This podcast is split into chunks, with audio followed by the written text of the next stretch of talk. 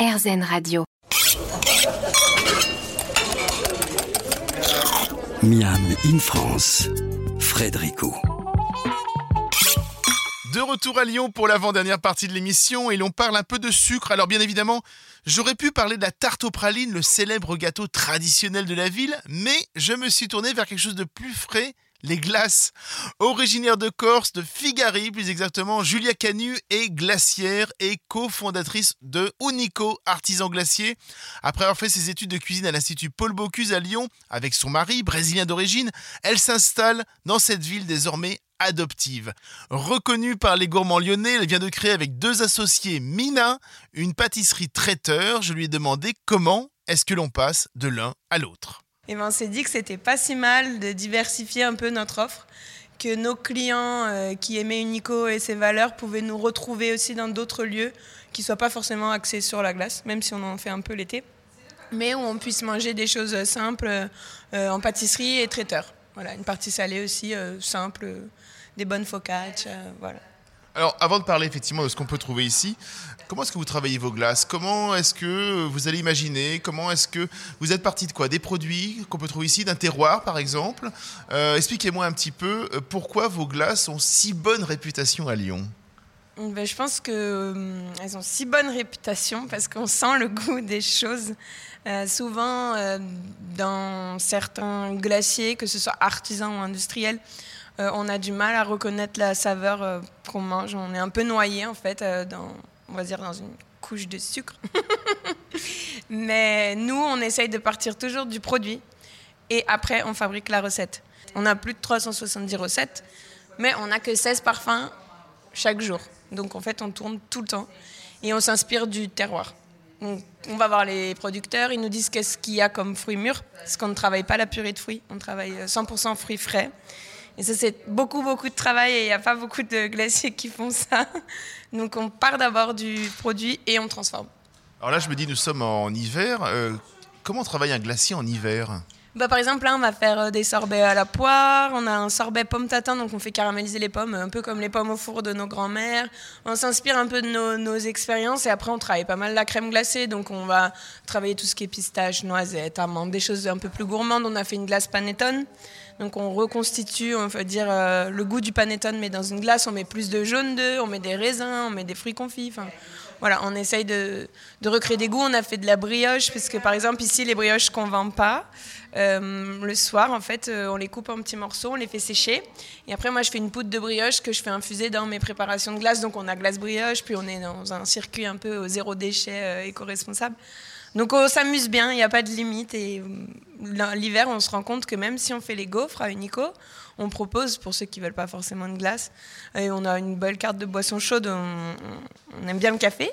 Et eh bien, on vend 4, enfin 95% du chiffre d'affaires est fait sur la glace. Donc les gens viennent vraiment pour nos glaces. Alors Mina, donc nouveau lieu euh, depuis un an.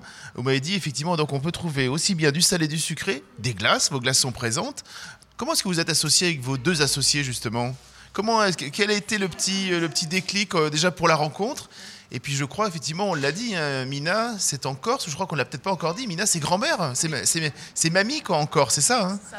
Oui, c'est Mémé en Corse. C'est un surnom enfin, assez affectif en fait. C'est plus que Mémé, c'est plus fort parce que c'est vrai qu'en Corse, euh, les petits-enfants sont très proches de leurs grands-parents. Souvent, ils vont les récupérer à l'école, ils restent souvent, souvent chez eux. Et euh, donc on voulait euh, rendre hommage en fait à toutes les grand-mères euh, de notre planète, puisqu'on est une équipe internationale, en, se disant bah, les souvenirs que nous on a avec nos grand-mères, enfin celles qui nous ont transmis l'amour aussi pour la gastronomie, eh bien on va, on, va leur rendre hommage et du coup on a appelé ça Mina. Qu'est-ce qu'il y a de Corse ici, à part vous?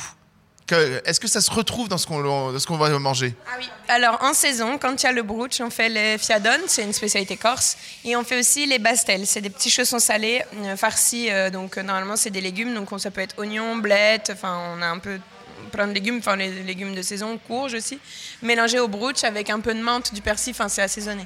Et ça en fait normalement en Corse on le mange vers 10h, 10h30. C'est une petite collation, c'est un petit comme un empanadas mais version corse. Voilà, c'est un autre format. Et euh, on va retrouver ça, on va retrouver les canistrés. Les... Enfin, en fait, comme ça change toutes les semaines, y a... je ne peux pas dire vous trouverez ça. Ça dépend vraiment de, de, de la semaine. Enfin, appelez-nous et on vous dira qu'est-ce qu'il y a. Julia Canu propose également des glaces aux agrumes corse, au maquis corse, parfois même au bruccio. Bref, une créativité fascinante. Je vous propose en quelques secondes de retrouver ma dernière rencontre en la personne de Boris Tavernier. A tout de suite.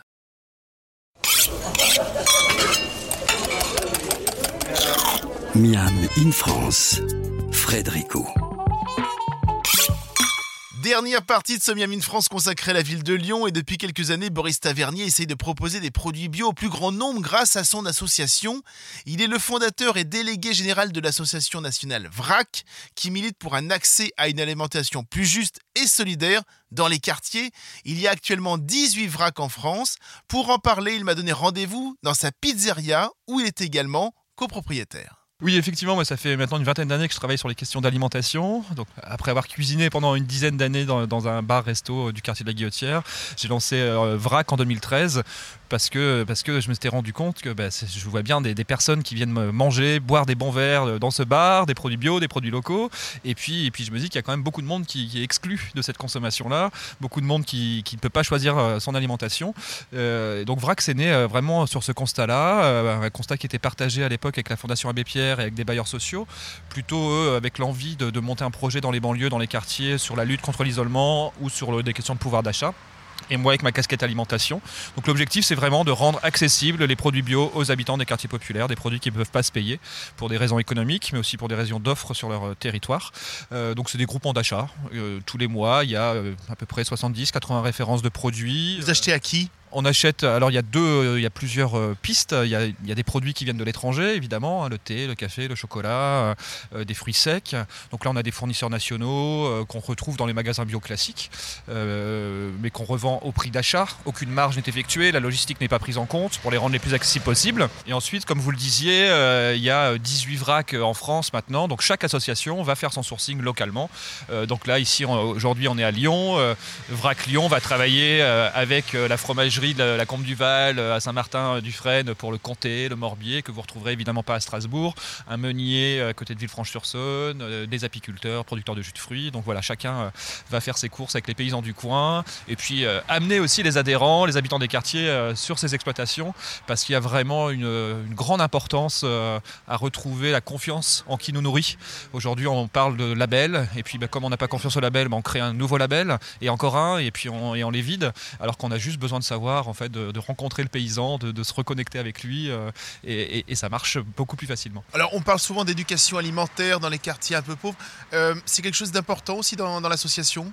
Oui, bah, les, enfants, c'est les consommateurs, les mangeurs de demain, et puis sont aussi prescripteurs pour leurs parents. Donc, euh, c'est plutôt, on travaille avec des collèges, on a pu intervenir, faire des projets même très longs sur l'année, travailler sur toutes les notions, d'amener les gamins dans des, voir des producteurs, des horticulteurs, à l'Institut Paul Bocuse, de faire un concours de cuisine avec David Tissot qui a grandi au Minguette à Vénissieux qui vient euh, juger les gamins. Donc là, c'était assez classe. Et ça, ça les fait bouger, les gosses, euh, de faire un potager dans leur cours de récréation, de travailler le dressage d'une assiette en dessin. Euh, ils ont appris beaucoup plus de choses que s'ils avaient suivi les cours de l'éducation nationale, dont ils se foutent par ailleurs pas mal. Donc c'est quelque chose qui compte. Et, mais il faut aussi que ça soit lié quand même avec un accès à l'alimentation. C'est bien beau de, pouvoir parler de, de, bons produits toute la journée, mais si vous rentrez à la maison et que vous avez un plat transformé ou une boîte à ouvrir, c'est compliqué. Donc combien ça va coûter euh, Combien les, les personnes les ont gratuitement ces produits Vous, vous les apportez effectivement, vous les récupérez. Euh, après, les personnes vont les payer moins cher ou les ont gratuitement Comment ça fonctionne? Alors nous, on achète, on achète les produits. Euh, on négocie pas les prix avec les fournisseurs parce que c'est vraiment euh, l'enjeu aussi du projet, c'est le soutien de l'agriculture paysanne, l'agriculture biologique et l'accès à l'alimentation. Hein. c'est vraiment ce, point de vue systémique. Donc on achète sans négocier les prix et on revend au prix d'achat aux habitants dans les quartiers. C'est du prix coûtant. Donc ils ont une adhésion à 1 euro à l'année et la farine à 75 centimes de kilo bio, elle est revendue ce prix-là. et là, on est en train de travailler même pour baisser les prix, donc être euh, encore moins cher pour les plus précaires. C'est ce qu'on fait dans, dans, la maison de l'alimentation et ce qu'on va faire dans plusieurs groupements d'achat sur, sur toute, la, toute la France. Quoi. Si on a envie de vous rejoindre à VRAC, comment on fait? Eh ben, Sur le site vrac-asso.org, vous avez, vous avez toutes les villes dans lesquelles on, est présent et, et les contacts associés. Donc n'hésitez pas. Bon, allez, pour finir un peu en gourmandise, c'est quoi cette pizzeria où nous sommes? Parce que je, m'ennuyais un petit peu et, avec... tout ce que vous faites, vous ennuyez un petit peu? Un petit peu toujours. J'ai besoin de, nouveaux défis, de nouveaux challenges. Et puis on adore les pizzas et c'est dur de trouver des bonnes pizzerias. Et avec un, ami avec lequel on avait monté euh, notre premier euh, restaurant et bar, on a, on a voilà, récupéré une petite pizzeria dans le quartier de la Guillotière. Il y a 3-4 salariés, euh, des pizzas bio, des pâtons napolitains. et voilà, on continue de faire avec du bon et avec des, des paysans qu'on connaît pour faire les meilleures pizzas possibles. Et elles sont délicieuses. Merci. Et justement, il est possible donc de manger bio et moins cher dans le réseau VRAC. Les personnes à qui l'association apporte ces produits ont également la volonté de vouloir les payer et de faire bien vivre les paysans qui les produisent. Ce in France s'arrête ici. Merci Lyon, nous reviendrons goûter à tes charmes gastronomiques. Comme pour Marseille il y a peu, Lyon a encore tant à offrir et une seule émission n'est pas assez. On se retrouve la semaine prochaine pour une nouvelle émission gourmande. En attendant, à Lyon ou pas, régalez-vous.